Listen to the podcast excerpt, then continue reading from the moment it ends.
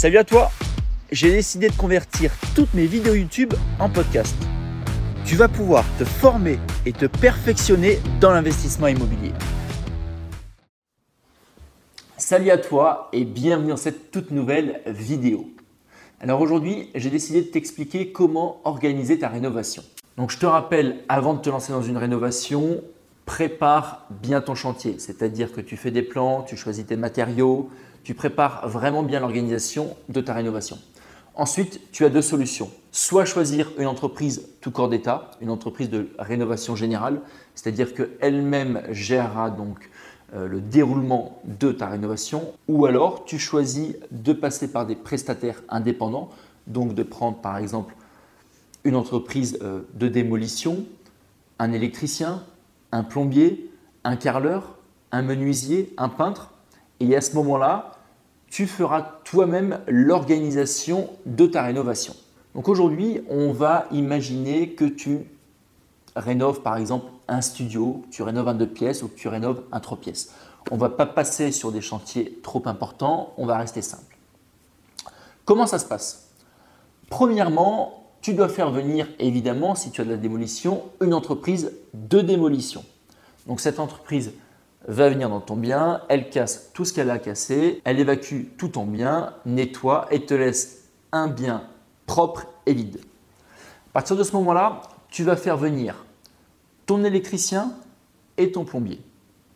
Ces deux artisans donc vont faire leur saignée, passer leur gaine et leur tuyau.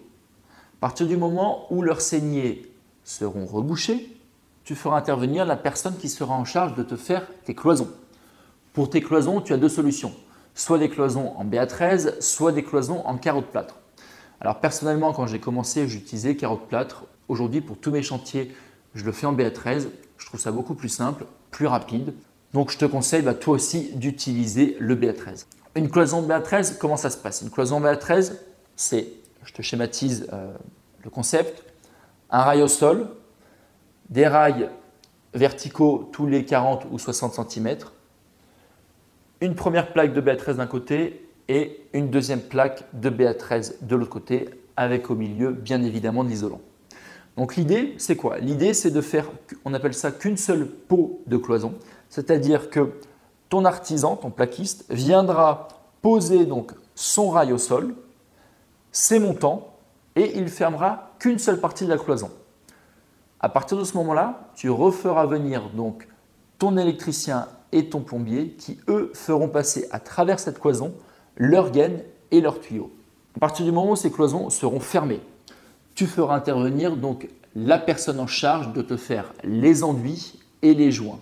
Tu auras donc un bien qui sera prêt à peindre. Évidemment, de temps en temps, l'électricien et le plombier devront intervenir pour sortir leurs gaines, euh, poser leurs boîtes, sortir leurs alimentations, sortir leurs évacuations d'eau. Alors une fois que tu as tes enduits faits, tu as ton sol parfaitement linéaire, fais venir un peintre qui te fera donc la première couche d'impression. Après la première couche d'impression viendra ton sol, soit carrelage, soit parquet. Alors ensuite, il y a plusieurs choix. Soit tu continues de finir la peinture et de meubler ton bien, donc de mettre la cuisine, les canapés, la télé, les meubles, les lits, euh, la vasque, le WC, bref, de tout finir ton bien. Soit alors, et moi c'est ce que je te conseille, je meuble d'abord la totalité du bien, je mets vraiment tout. Ensuite, je protège tout avec du polyane et je fais revenir le peintre pour qu'il finisse la peinture parfaitement. Comme ça, j'ai simplement à enlever les protections, à faire un coup de ménage et le bien est totalement impeccable. Pourquoi je te dis ça?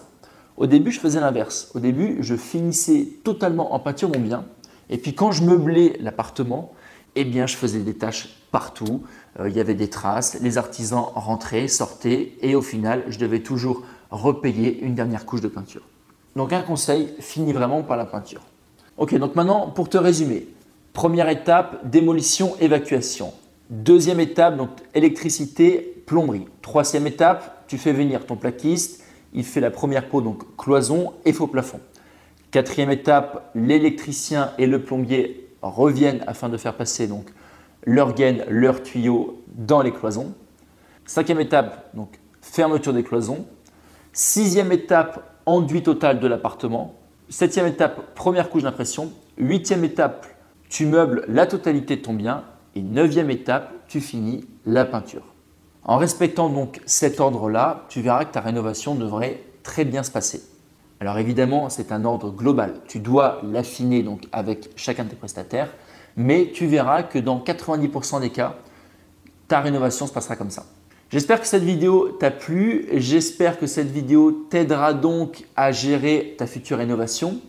Et même si tu choisis pour ton premier chantier de passer par une entreprise générale, implique-toi dans tes travaux, essaye d'apprendre un maximum directement sur le tas. En attendant, je te souhaite une excellente journée et je te retrouve bien entendu la semaine prochaine.